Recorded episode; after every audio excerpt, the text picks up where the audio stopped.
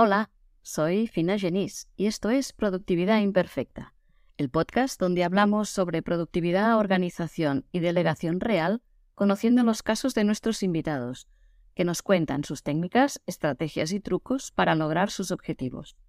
¿Te apuntas? Empezamos. Pero antes, si necesitas delegar, contacta conmigo en deleguo.com y te ayudaré en todo el proceso. Hoy tengo el placer de conversar con Carlas Caño, un ingeniero informático que actualmente se dedica a la formación y a la divulgación sobre cómo comunicar con eficacia, incluyendo las historias y el humor. Es autor del podcast Presentástico y del libro Storyfulness. Hola, Carlas. Gracias por estar aquí bienvenido. ¿Cómo estás? Muy bien, Fina. Estoy encantado de estar en este podcast que tiene un nombre que me enamoró, productividad imperfecta. es que la productividad no es perfecta para nadie, por más ultra productivos que seamos, ¿no? En primer lugar, te quiero decir que me encanta tu podcast. Me tienes alucinada con la facilidad que tienes para contar historias y para inventarlas, porque sé que muchas te las inventas, o casi todas.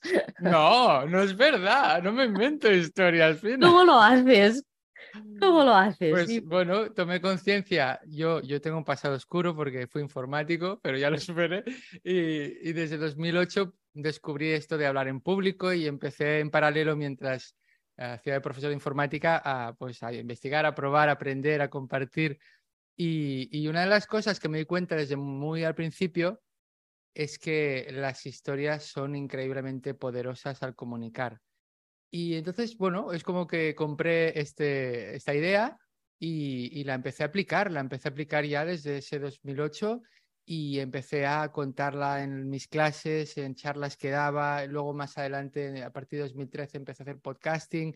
Entonces, en cualquier situación que tenía que comunicar, yo tenía que incluir sí o sí una historia.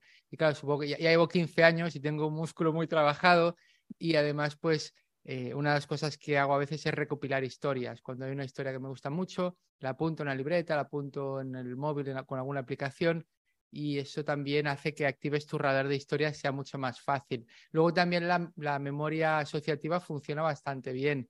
Si tengo que dar una charla de empatía, yo me pregunto con antelación qué historia relevante puedo contar para hablar de empatía. Y esta pregunta me la voy repitiendo varios días y normalmente pues un libro que estoy leyendo, algo que veo en la tele o las redes sociales o una historia que me ocurrió con mis hijos y entonces la incorporo. Es una buena idea, sí. Háblanos un poco de tu trayectoria profesional. ¿Cómo ha acabado un ingeniero informático enseñando a explicar historias? Pues mira, yo estudié ingeniería informática porque se me daban bien los ordenadores y era, pues bueno, era como lo lógico. Luego, bueno, había muchas mates, cosa que odio con toda mi alma, pero bueno, nos acabó la carrera. Trabajé un par de años de programador, cosa que vi que no me gustaba. Y luego ya trabajé de profesor de informática, de, sobre todo de formación profesional, algún par de añitos en la universidad. Y, vi que me gustaba mucho más enseñar que no ejercer la informática. Años más tarde, en un libro de estos que me leo yo, eh, que se llama creo que Tu modelo negocio o algo así, había un test de personalidad y yo lo hice y había como cinco o seis ámbitos. Uno que era el convencional, gente que le gustan los procesos, como gente de administrativo o, gente informática, eh, gente realista que le gusta más al aire libre o tocar cosas como mecánicos o agricultores. Luego había pues la gente artística, emprendedora, etcétera, ¿no? Bueno, pues a mí la parte social despuntaba, o sea, se salía de, de la gráfica y también bastante la parte emprendedora. Entonces, me di cuenta por qué yo no, no me gustaba ejercer la informática y me gustaba más enseñarla, porque había ahí la gente y había ese componente social. Y entonces, en paralelo, cuando llevaba unos años haciendo informática, es lo que te cuento, que empecé a, descubrir todo esto de la comunicación y, fue, era como un proyecto, lo que llaman en inglés un side project.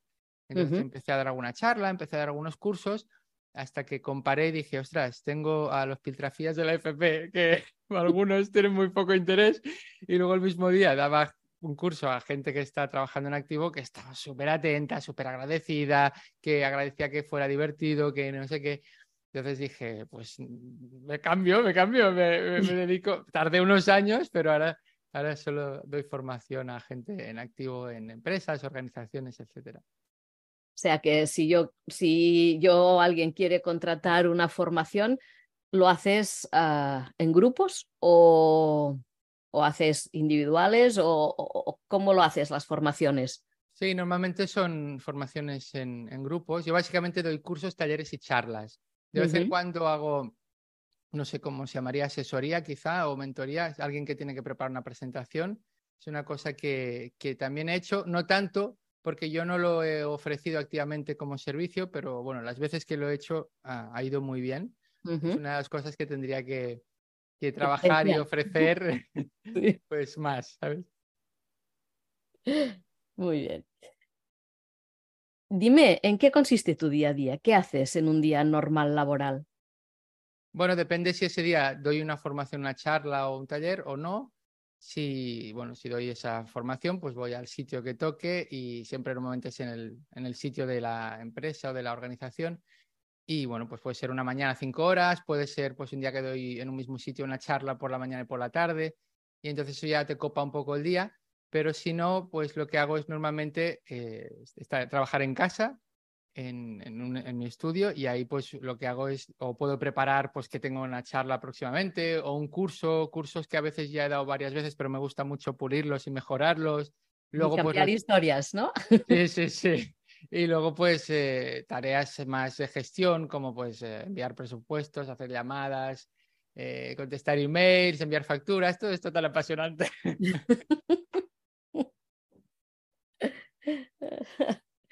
Muy bien. ¿Y trabajas muchas horas? Pues la verdad es que no. no, porque, mm, mira, esto lo escuché una vez en el, no, creo que era el podcast No es Asunto Vuestro, con Víctor Correal, que, bueno, las dos primeras temporadas son magníficas. Y, y, una vez creo que entrevistaba, no sé si era en el podcast o en YouTube, eh, hablaba con Joan Boluda y comentaban que, creo que era Víctor, que se quiso hacer eh, emprendedor o autónomo porque iba a tener una hija y quería tener tiempo para estar con su hija. Entonces, yo era profesor de FP, que ya normalmente tienes un horario un poco mejor que el típico de oficina y, tienes más vacaciones y ya tienes una cierta flexibilidad para conciliar más el tema de, de, tener una familia, porque tengo una hija que ahora tiene 11 y un hijo que tiene 9. Y, y bueno, cuando eran pequeños, pues bueno, es más complicado todo. Y entre que a veces mi mujer se pedía mejor media jornada, luego a lo mejor me la pedía yo y hacía entera, ¿no? O sea, un poco íbamos así. Pero claro, ahora cuando soy un autónomo, pues la flexibilidad es mucho mayor y eso también significa pringar más, porque si el niño está enfermo, la niña te quedas tú, o si hay que ir al médico, pero o, los o normalmente los llevo al cole y los recojo, entonces esto también es bonito, es, otro trabajo no remunerado y, entonces yo em, normalmente trabajo por las mañanas y luego ya pues entre cosas de hacer la comida y tal, ir a buscar a los críos y tal, extraescolares, pues haces por las tardes por rascarse un como un rato, pero, pero bueno, entonces lo que sí es verdad que, que, es, que me sale bastante bien eh, lo que decía Tim Ferris en la semana laboral de cuatro horas, ¿no? El precio hora, ¿no? Es decir, quizá no trabajo tanto como una persona en un contrato a jornada completa, pero luego dices, bueno, pues más o menos sale, sale bien. Fantástico. Oye, tus hijas se lo deben, tus hijos, porque tienes uno de cada, se lo deben pasar pipa contigo, ¿no? Con las historias. Yo, yo hubiera querido un padre como tú. Sí, mi hija me llamaba el, señor de las historias. Y, sí que es verdad que también he usado las historias eh, también en el ámbito familiar porque, bueno, cuando tienes mm, dos críos, pues hay veces que se llevan muy bien y juegan y se lo pasan pipa y hay veces que están como perro y gato. Entonces, ah, una de las formas que yo descubrí hace unos años que me podía facilitar pues esa reconducir situaciones como pues hay cierta tensión o están un poco mm, metiéndose el uno con el otro, pues era explicar historias. Recuerdo una, un año que fuimos a Ámsterdam, hicimos un intercambio de casa y bueno, claro, estábamos ahí muy bien, pero no, no conocíamos a nadie, con lo que no, había, no teníamos más niños y niñas con los que jugar, que esto es lo que necesitan muchas veces. Entonces, pues claro, eh, me acuerdo que allí saqué un montón de historias, sobre todo historias de cuando yo era más, era joven o era niño, y, funcionaba muy bien. Y de hecho, al final, a cada unos días decían, venga, papá, cuéntanos otra historia. Y yo, ya no sé qué contar. Oye, aquí tienes otra vía de negocio para enseñar a padres a educar a los hijos con, las historias. Sí, bueno, sí, eh, es que claro, las historias forman parte de, del Homo sapiens, es decir, es una parte de mi trabajo consiste en recordarle a la gente que no deje de usar una cosa que es eh, natural Ah, para, para, todos y todas. Entonces es, un poco paradójico, pero yo hago esto, sobre todo en entornos formales como el mundo académico o el profesional. No sé por qué razón, parece que están un poco denostadas o que parece que no sean serias. Claro, si tú eliges, si empiezas a explicar una batallita que no viene a cuento, es un mal uso de las historias. Por eso yo mm. siempre digo que hay que usar historias relevantes con tu propósito, con tus conceptos a transmitir o a comunicar. Pero si eliges bien, es, es maravilloso, puede transmitir valores, emociones, enseñar, se recuerda mejor, eh, o sea, o sea es mm, está mucho más bien recibido. Y en el ámbito familiar también, es que estamos contándonos historias continuamente, Fina. Eh, sí, raro es que A eso que dices de, de, de enseñar, yo recuerdo hace muchísimos años que fui a catequesis y lo que recuerdo nada de lo que me explicaron, básicamente ni oraciones ni nada, pero sí recuerdo las historias de la historia sagrada, ¿no? Entonces, la, todas las, la historia de Raquel, la de no sé quién, la de no sé, estas las interioricé porque eran historias que te quedabas era como un cuento, ¿no? O, también recuerdo un profesor de historia del arte que nos explicaba muchas historias de los cuadros, de las esculturas, de, de la vida de Leonardo da Vinci o, y esas las recuerdo más que otras cosas que me han enseñado, ¿no? Entonces, el poder es, es brutal, el poder este. Mm. ¿Cómo planificas tus tareas? ¿Tienes algún sistema o cómo te organizas? Bueno, yo creo que por eso me gusta mucho el nombre de tu podcast, Productividad Imperfecta, porque creo que no se llega, es como Nirvana, tú aspiras a él, pero no vas a llegar nunca. Y creo que cada uno, cada una tiene que montarse su propio sistema. Es interesante leer cosas. Yo leí los dos libros de David Allen, el, GTD y el otro, eh, y he leído más libros, aunque para mí GTD era demasiado, era un sistema demasiado complejo y además el hecho que ¿qué aportas tú? Sí que... Entonces luego me he quedado con cositas, ¿no? Con cositas de... diferentes.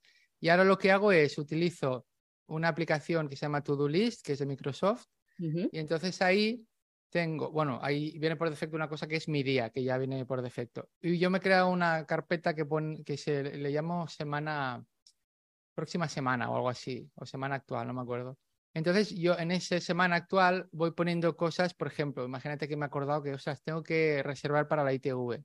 Pues lo mm. pongo en esa semana actual cuando se me ocurre, ¿no? También tengo lo de próximamente, que esto a es una de las cosas de GTD, tengo algún en espera, o sea, alguna cosita cogí, pues por si envía un email, me tienen que responder si acepta el presupuesto, pues pongo el nombre de la persona en espera para decirle al cabo de un tiempo si no me ha dicho nada cómo está.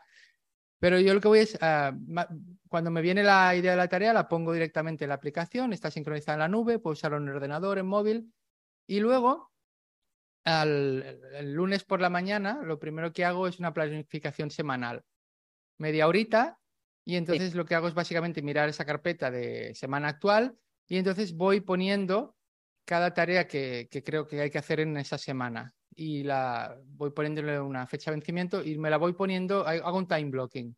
O sea, lo pongo en el calendario y esto lo haré, eh, reservaré la ITV el martes a las 12. Eh, pues prepararé la charla esta el jueves a no sé qué hora.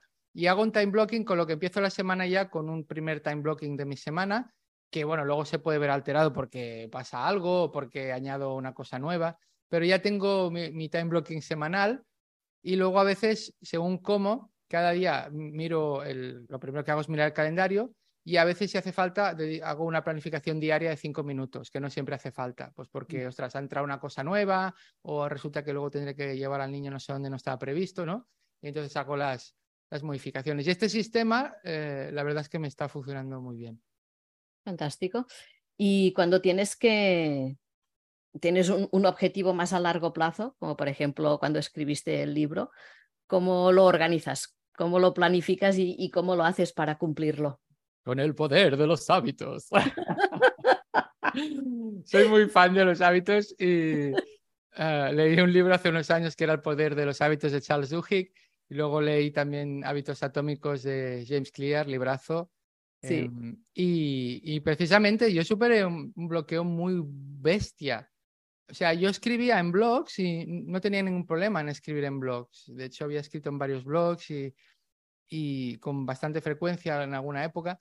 Pero cuando dije, quiero escribir un libro que tenga que ver con hablar en público, con la comunicación efectiva, pues ahí me entraron todos los miedos, Fina. O sea, fue una cosa que yo no, no sé y no lo entendía, ¿no? Y luego descubrí que esto se le llama síndrome del impostor, porque claro, yo era informático, ¿qué hago publicando un libro de comunicación? Si yo no he estudiado comunicación, estas cosas típicas. Sí. Entonces, pero es, muy bueno comunicando, ¿no? Pero bueno, pero esta, esta primera idea, gracias, pero esta primera idea del libro fue en 2012, que claro, yo pues ahora llevo 15 años de experiencia con todo esto de la comunicación, pero entonces llevaba pues cuatro, no es lo mismo, y bueno, y estaba aprendiendo mucho.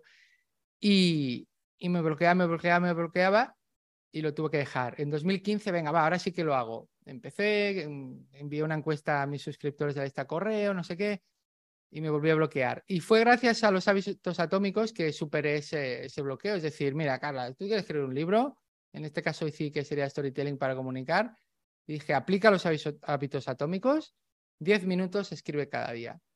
y, y, curiosamente, para estos proyectos más a largo plazo, no me pongo normalmente fechas límites. A ver, a veces sí que puedo ponerme una fecha límite, pero no es una cosa que tenga que decir, se tiene que cumplir y luego agobiarme y no dormir.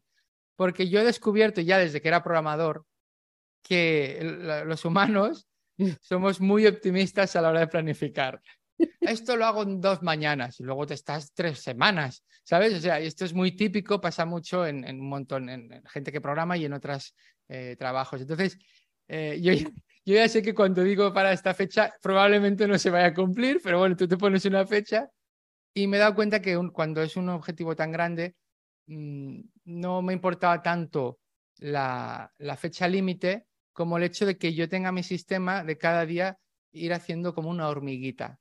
Y entonces, bueno, pues al cabo de nueve meses tenía un borrador. Y o sea, es un borrador, ¿no? Con esos diez minutos que, que muchas veces no eran diez minutos, acaban siendo 20, 25, media hora. Y había días que sí, que diez y que solo había escrito un párrafo que era un churro. Pero yo ya marcaba con en la aplicación de hábitos, ya, ya hecho, ¿no? Y en estos casos, pues me, me marco este tipo de cosas. Ahora estoy preparando un curso sobre creatividad y, bueno, em, la idea es que mi, fecha límite es pues para después del verano, o sea, o en septiembre. Es posible que no se cumpla y que igual salga en octubre, pero ya me da a mí un, un horizonte con el que ir trabajando y, cada día pues ir haciendo cosas. Y que no te, no te pille la ley de Parkinson, ¿no? Que, cuando se acaba el plazo hay que correr. Sí, exactamente. Sí. Y aparte del to-do list, ¿qué otras herramientas usas para organizarte? Pues a veces uso Trello, por ejemplo, ahora en este curso que estoy preparando, pues me creo un tablero de Trello porque a veces me va bien el sistema este de Kanban de, ¿no? Por hacer, haciendo y hecho, ¿no? Para, para, ver, para ver todo lo que he hecho, para tener sensación de progreso, que es un gran motivador. Entonces, por ejemplo, de vez en cuando uso eh, Trello, uso mucho, evidentemente, Google, Google Calendar y, luego pues uso el, el, toggle track para, como buen autónomo, pues para todo lo que hago, cuantificarlo, a ver cuánto he dedicado a cada cosa, etcétera, ¿no? Esto... Es muy importante saber el tiempo que, que dedicas a cada cosa, sea cobrando o sea para ti, pero también tiene un precio todo lo que haces para ti, ¿no? Y al menos sabes dónde se van las horas, porque si no, si no se cuantifica mal. Sí, sí. ¿Y tú tienes enemigos de productividad o ladrones de tiempo? Sí, claro, mis hijos. ¿Y cómo los combates? Porque los hijos no los puedes meter en el armario. no, a ver. Claro, claro que tengo ladrones de, productividad. A ver, em, la vida en sí es un ladrón de... Eh, estaría el tema, podríamos dividir en varias áreas, ¿no? Está el, el tema trabajo, que, bueno, entonces ya es productividad, pero luego está el tema de la casa, pues todo lo que implica, que, pues bueno, desde, pues hay que hacer la comida, recoger la cocina, ir a comprar o yo qué sé, ¿no? Y luego, pues, o poner una colada. Y, y luego está el tema de la crianza de los hijos, Entonces, eh, bueno, pues claro, por ahí se van muchas horas. Entonces, em, hemos, hemos, empezado a tirar de, canguros eh, no hace mucho, en eso hemos sido, yo creo, un poco pardillos, eh, que la importancia de delegar y, a ver si lo siente que delegamos es algunas tareas de limpieza, porque bueno, porque por ahí se van. Pero también te tengo que decir una cosa, Fina, que, que cuando estoy trabajando una mañana, pues yo cuando era profesor una cosa que me gustaba es que apenas estaba sentado. Es decir, cuando daba las clases yo siempre las, las doy de pie y sí que es verdad que en casa el día anterior, pues preparando, pues sí que estaba sentado en el ordenador. Pero claro, ahora desde que, bueno, claro, no doy tanta formación como cuando eres profesor. Cuando eres profesor das 18 o 20 horas a la semana. Y ahora pues depende. Hay semanas que das eso, hay semanas que no das casi nada, o porque, bueno, la vida del autónomo es como muy variable, ¿no? Sí. Y, y hecho en falta esa, ese estar de pie tan, tantas horas y no me gusta tanto estar sentado. Entonces procuro cada hora más o menos levantarme, aunque sea cinco minutos, ir al servicio, ver agua, comer algo, hacer unos pequeños ejercicios muy básicos eh, para desbloquear la parte de esta cervical y dorsal. Y, y, también aprovecho para hacer lo que sería pausa activa, pues yo qué sé, pues voy a vaciar el lavaplatos y voy a poner los platos sucios o hay que poner una colada. Entonces, al final lo he hecho un poco un aliado, ¿no? Es decir, en el fondo te va bien moverte, si pongo la colada, me da el solecico, me toca el aire, me muevo mínimamente, entonces pues dices, bueno, pues hemos encontrado una pequeña fórmula para, para combinar, aunque según el día te da más pereza o no. Yo también lo hago. Si hago una hora de, de, de, foco con alguna tarea y luego diez minutos y si tengo que poner, yo qué sé, lo que dices, en lavavajillas o tender la colada o, o pasar la mopa o lo que sea, me sirve pues para moverme y para cambiar un poco también la mente, ¿no? Que a veces... Déjame añadir que es muy importante como, hablando de historias, el lugar donde más historias nos contamos es en nuestra cabeza. Entonces, es muy importante qué historia te cuentas. Y yo durante un tiempo el tema de las tareas de la casa era como, ah, qué rabia, qué pérdida de tiempo, no sé qué, y, lo vivía como con mucha frustración. Podía estar dedicando a hacer esto, preparando esto otro, cosas creativas, ¿no? Y lo vivía así como muy frustrado.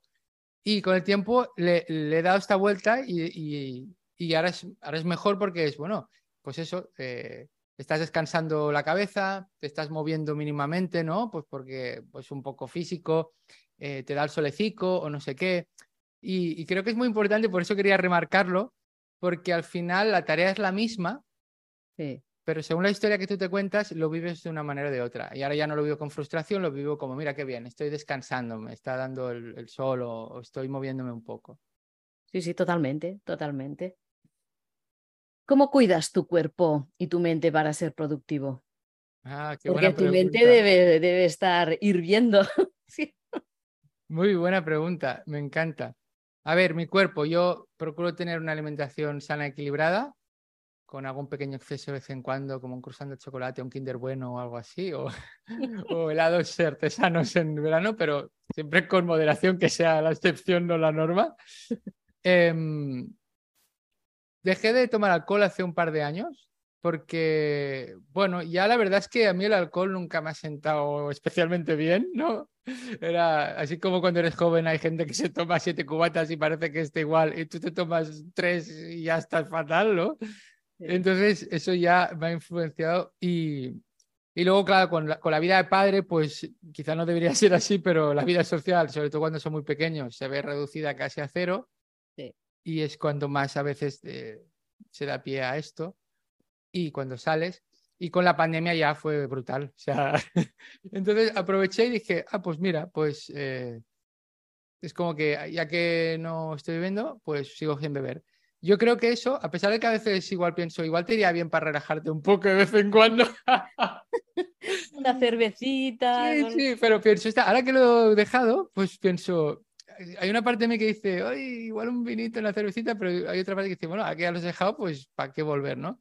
Pero bueno, yo creo que eso lo digo porque evidentemente cada uno haga lo que quiera, pero yo, por ejemplo, algún día si quedaba a comer con un, con un amigo del trabajo y nos íbamos a, a, un bar de menú y nos metíamos una botella de vino entre dos, claro, luego yo estaba que las siguientes dos horas no servía para mucho, entre la digestión y un poco embotado, ¿sabes? En ese Mm. sentido, creo que, que según cómo te puede quitar energía, ¿no? Eh, luego procuro hacer actividad física, en realidad la moderada, pues eh, procuro caminar cada día, pues hacer algo de bicicleta, aunque sea media horita.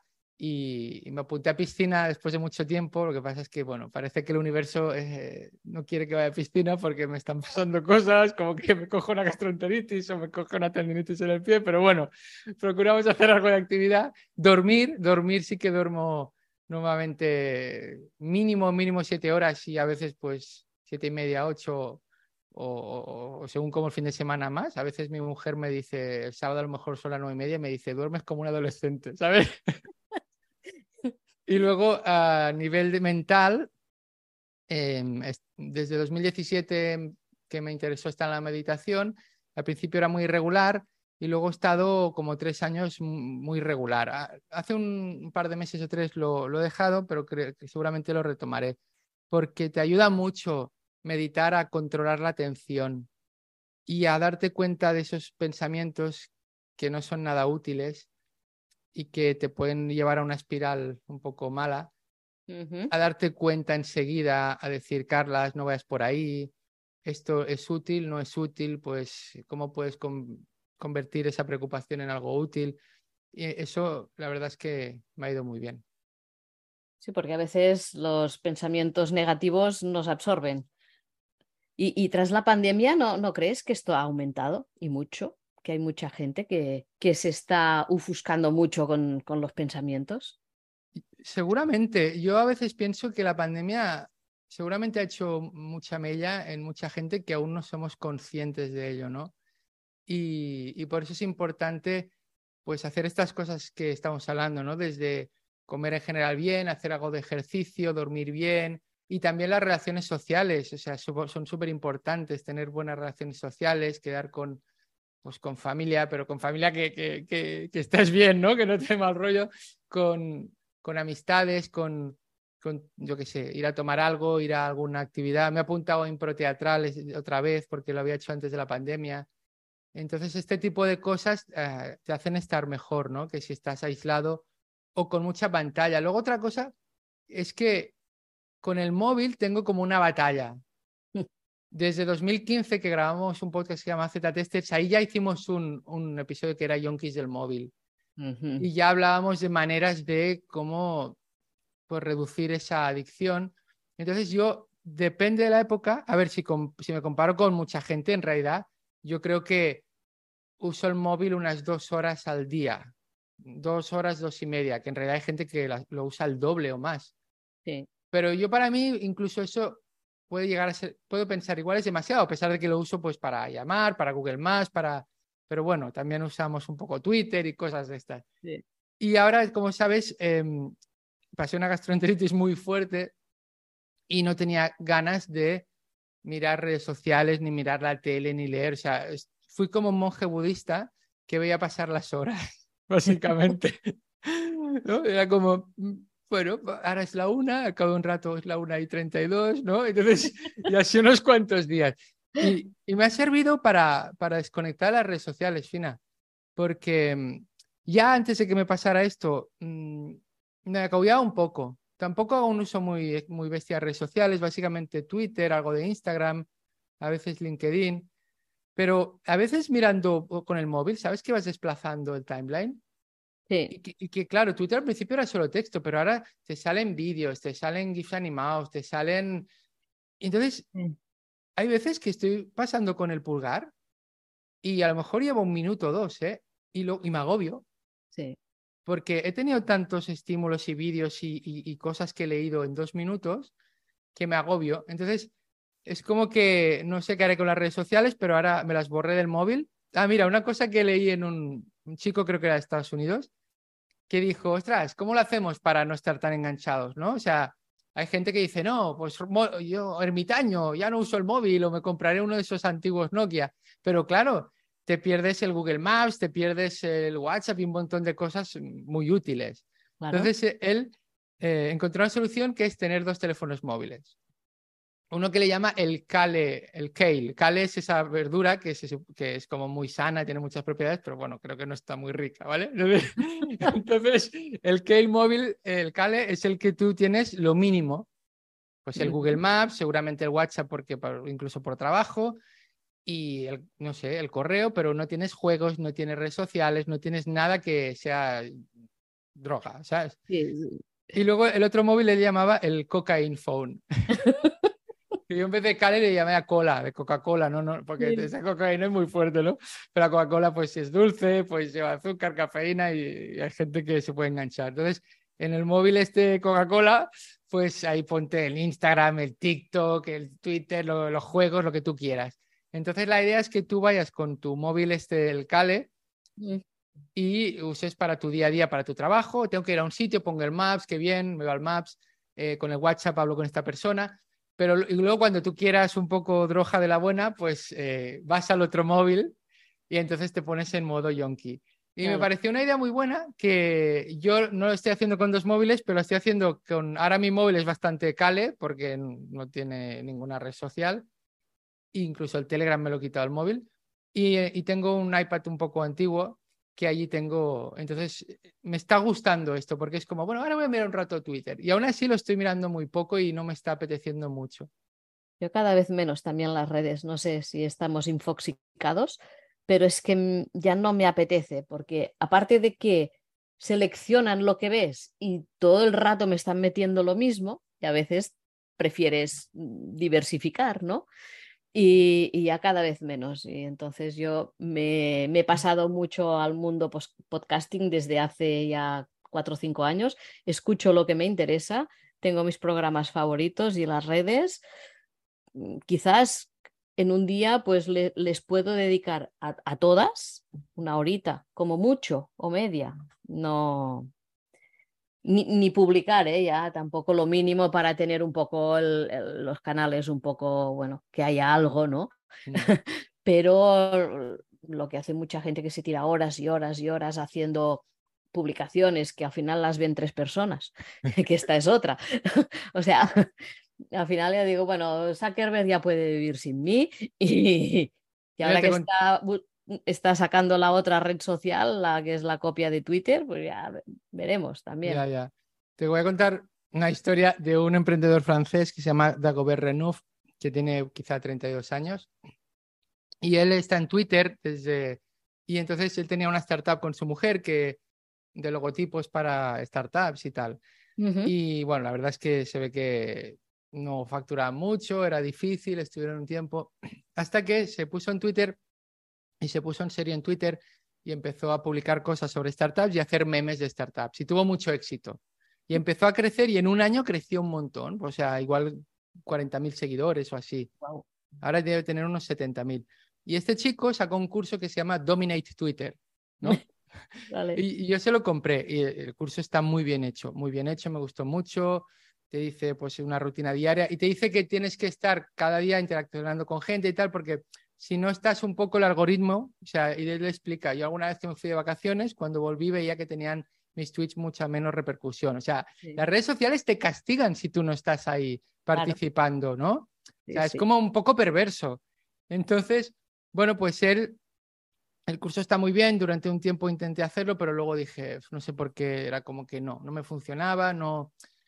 Y lo curioso es que este chico ha acabado teniendo pues problemas de salud graves porque estaba súper enganchado a Twitter y se pasaba muchas horas cada día eh, delante de pantallas, incluso le ha afectado los ojos y ha tenido como una depresión y, y estuvo tiempo que no podía casi ni, ni, levantarse porque el corazón se le aceleraba. Y, y se ve que es que dedicó tanto tiempo a su startup y al curso este de Twitter y a Twitter a contestar a todo el mundo, que bueno, que el, el cuerpo le ha hecho basta. Entonces dije, me gusta mucho su curso, aprecio mucho a esta persona porque además va contando todo esto en un podcast que tiene con otro emprendedor y me parece muy bonito que cuente también esa parte vulnerable.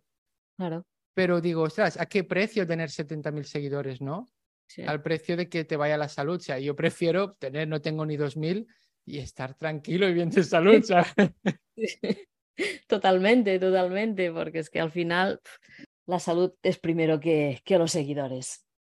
Y, y, ser esclavo de algo, pues a mí tampoco me apetece. Hablemos ahora de delegar. ¿A ti te Ah. cuesta delegar? Pues creo que como la mayoría de gente sí, pero es una cosa que estoy trabajando. La trabajo igual un poco demasiado lentamente, pero bueno, ya cuando leía a Tim Ferriss en 2010, pues ya vi que una de los... eh, él tiene el deal, ¿no? Y, y la D creo que era de Delegate, ¿no? O sea que Sí. entonces, por ejemplo, pues te voy a poner ah, algún ejemplo que es, em, yo, yo, yo tenía un poco el complejo de Superman, que es que el- lo hago todo yo. Entonces, por ejemplo, el, desde la declaración de la renta, pues la hacía yo, pero cuando eres autónomo, pues es más complejo. Bueno, pues al final me pilla un gestor, entonces pues esto es una parte legal, claro, le pago un tanto al mes, pero es como que bueno, esto ya está un poco que ya no tienes que hacerlo tú, que siempre lo dejaba para ley de Parkinson el último día, que a veces era 30 de junio con un solano increíble un domingo y yo ahí todo el día haciendo la declaración en casa, ¿sabes? Y, y entonces, y luego también, por ejemplo, yo hago cursos presenciales, pero algunos virtuales, algunos son así con Zoom como ahora, pero algunos son eh, asíncronos, como en la WOC, ¿no? Que tú te matriculas y dices, empezamos el 1 de abril y acabamos el, yo qué sé, el 30 de mayo. Entonces, pues hay unos vídeos, hay unos materiales, hay un foro, hay unas tareas y, y ahí tu tarea es más de tutor virtual, si quieres, ¿no? Pues, por ejemplo, ah, hay un, curso que en una edición este año y del año pasado, pues he contratado a una persona para que hiciera de tutor, con lo que, y esto es una cosa que es, es como, ostras, ya has hecho este paso, ¿no? Incluso a partir de entonces me planteo, pues igual podía contratar más personas, sería un, un modelo de negocio, creas unos cursos, entonces contratas a tutores, o sea que es una cosa que, que o esto que te he dicho de los canguros, que, que no lo habíamos esto, hecho hasta hace pues, unos pocos meses, o sea que, que me cuesta, pero es sé que es importante y poco a poco voy dando pasitos. Muy bien. Y en, y en una empresa, mm, ¿tú qué crees que se debería delegar siempre y no delegar nunca? Las dos. Pues bueno, es una preguntita interesante que no me había planteado. ¿Qué se debería delegar siempre? Pues aquello que, o sea, supongo que tú, si estás en, en una empresa y tienes, supongo, las, es tuya o y tienes un cargo así, ¿no? Tienes, tienes unos roles que son más seguramente de, no sé si de gestión, de liderazgo, de visión, ¿no? Entonces, claro, cosas así como, pues ahora voy a, yo qué sé, a modificar O la si página. Si tú como autónomo creces más, tienes muchos cursos, mucha, mucho movimiento, ¿qué es lo que delegarías? Pues todo lo que yo no, todo lo que no me guste hacer y no aporte valor. Por ejemplo, todo lo que es administrativo, gestión, enviar presupuestos, facturas, no sé qué, llamadas eh, para reuniones, to- toda esta parte tan administrativa que a mí no me gusta, pues habrá gente que le guste, pero a mí no.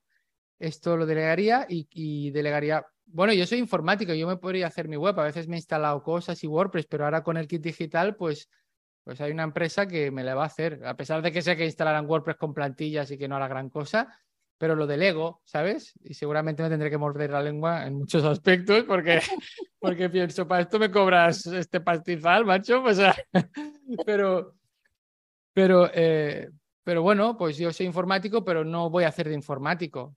Yo voy a hacer, eh, lo que no delegaré nunca es pues eh, esas charlas que, que me gusta dar o esas formaciones presenciales o esos talleres o porque es donde es lo que disfruto y es lo que creo que aporto valor, que es lo que mm, entonces pues eh, hombre, puedo delegar si la empresa crece, puedo buscar más personas que también den cursos y charlas, pero y que, quién sabe, igual en un futuro pues eh, otra gente da las charlas y los cursos y yo estoy ahí en Hawái, no sé, con un con un daiquiri que digo, venga, va, sí, un Bueno, va, una copa. Muy bien. Pasamos ahora a cuatro preguntitas finales más personales. Dime, ¿alguna cosa que te gusta o que haces y que la mayoría de las personas que te conocen no lo sabe? Ah. Ah, ostras. Em, pues me has pillado. eh. Mira que me enviaste las preguntas, pero yo no las quise mirar porque me gusta improvisar. Alguna cosa que hago y la, y la mayoría de gente no sabe. Bueno, por ejemplo, eh, he empezado a hacer relatos con humor. Y a pesar de que a veces lo he dicho, pues no es algo que la mayoría de gente sepa, porque claro, yo normalmente lo hago todo más orientado a, enseñar, práctico, o a escribir un libro que sea una guía o un ensayo. Entonces, esa es una cosa que, que me hace ilusión porque la verdad me, hacía, me daba mucho respeto escribir ficción y, y bueno, pues, eh, pues me apunté a un curso de escribir humor que hice varias ediciones con un profesor y he escrito algunos relatos y, y me lo he pasado bien, que creo que es importante y sin ninguna pretensión de, bueno, quizá algún día a ver si autopublico pues, pues eso, una recopilación de, de historias. Y de hecho se me ocurrió eh, la idea para una novela con humor. y, tengo la idea ahí apuntada, que creo que la idea en sí es, la idea es buena, lo que pasa es que luego lo difícil es escribirla y que sea interesante y que tenga ritmo y todo, ¿no? Pero es una cosa que hace años eh, yo hubiera dicho, no, una novela no, porque me daba un miedo y un respeto increíble. Y ahora es como, bueno, pues ¿por qué no? Eh, no sé cuándo la empezaré, pero ahora es ¿por qué no? Y también y en esto he cambiado mucho, supongo en todos estos libros que leo de, de psicología, de desarrollo personal, en tratarme con mucho más cariño a mí mismo. No machacarme en decir, pues no, pues la novela tuya será una mierda. No, pues ahora, ahora pienso, ¿por qué no? Tómatelo como un juego, tu objetivo es terminarla, porque dicen que la primera novela lo importante es que la termines. Claro. Porque si no la terminas, no vas a aprender de verdad, no habrás pasado por todo el proceso. Entonces, ahora estoy como mucho más constructivo y como mucho más llevamos a experimentar, ¿no? Y si haces audiolibro, léelo tú. que le pondrás tu salsa y tu, tu toque. Yo he leído, es, yo escucho muchos audiolibros y los que mm, lee el mismo autor, eh, hay una diferencia abismal, abismal. Sí, sí uno de los últimos que he escuchado es el de, el de Romu Alfons, el, del canal de YouTube y de, de, Vixeo y tal, y le pone una, un toque personal a que no es lo mismo leerlo que escucharlo con un, bueno, un narrador o escucharlo de su, de su propia voz. También escuché el de Isra Bravo y realmente igual. O sea que si te da la opción de hacer el audiolibro, hazlo tú, que seguro que lo haces muy, muy bien. Pues gracias. De hecho, uno de los proyectos pendientes de Storyfulness lo saqué primero en papel, ahora hace poco salió en, Kindle. Y bueno, el siguiente proyecto es grabar el audiolibro y la idea era grabarlo yo, pero bueno, claro, eh, a ver cuándo lo hacemos, ¿no? Porque... Tiene tela, pues sí, leer un libro no, no en, en, voz no es fácil, ¿no? Tiene todo un proceso, ¿no? Pero seguro que lo haces muy bien. Aquí no, no tienes síndrome de impostor. No, no, gracias. Dime, ¿tú tienes manías de estas curiosas que todos tenemos? Manías, eh, sí, supongo, claro. Em, por ejemplo, me lavo mucho las manos. A ver, el tema, el tema gérmenes no, no llego al punto de, de gente que es como muy obsesiva, pero sí que es como que, pues, eh, antes de comer siempre o si tocaba algo así, ¿no? Entonces, de hecho, en la pandemia, como nos dieron la brasa tanto con lavarse las manos un minuto, pues así por arriba, por las palmas, no sé qué, las puntas de los dedos, ¿sabes? ¿Te acuerdas esto? Hice un meme que salían unas manos eh, un esqueleto, las manos, los huesos y ponía diario de cuarentena. Creo que me lavo demasiado las manos. Eh, esa sería seguramente una, una manía. Y, y, no sé, eh, seguramente tengo más, pero ahora mismo no, no me vienen. O sea... Tus hijos seguro que la saben. o tu mujer. mm, Dime un lugar al que desearías volver o que cuando lo viste dijiste aquello de que si un día me pierdo, aquí me encontrarás. Me, gustaría volver a Japón, porque yo fui a Japón hace, en 2009 creo, pero claro, visité las ciudades principales, que eran Tokio, que es increíble, es, una pasada y que hay mucha gente ahí en Tokio. o sea, eh, podía llegar a ser agobiante en según qué sitios y momentos. pero es espectacular. Luego Osaka, que no me dijo mucha cosa, y luego Kioto, que es otro rollo mucho más pequeño, más acogedor.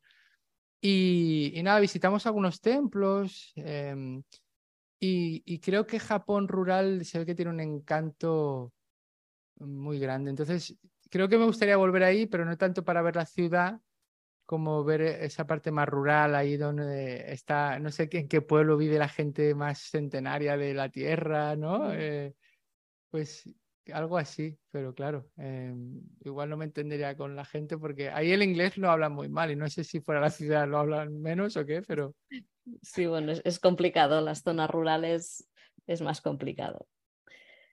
Un personaje histórico para compartir mesa, charlar y por qué, de cualquier época. Pues mira, me ha venido Montaigne, que fue el primer ensayista, que él era escritor, era filósofo y creo que fue el primero que, que hacía como unos diarios o unos textos donde reflejaba, o de los primeros, pues un poco eh, sus pensamientos, sus inquietudes. Y tiene una frase que me gusta mucho, a ver si la puedo decir más o menos, que era, eh, mi vida ha estado llena de desgracias que que nunca llegaron a ocurrir. O sea, no sé cómo era la frase que era en realidad en su cabeza.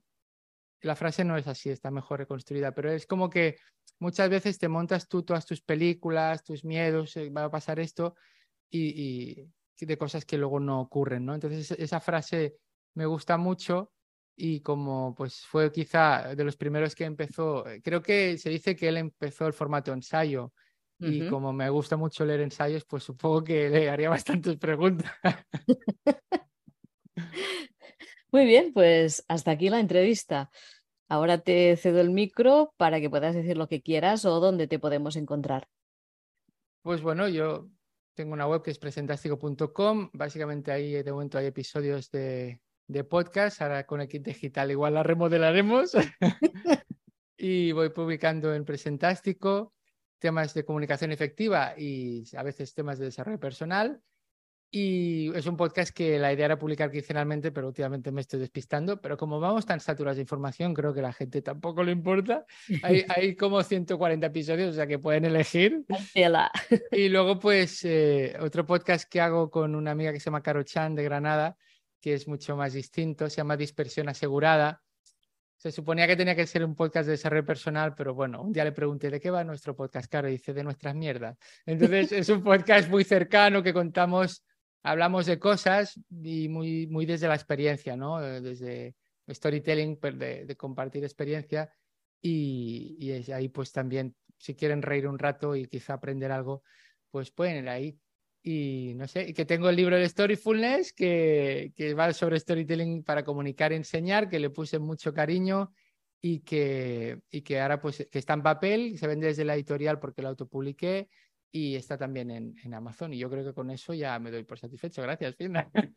y si quiero comprar una formación para la gente de mi empresa, ¿dónde lo hago?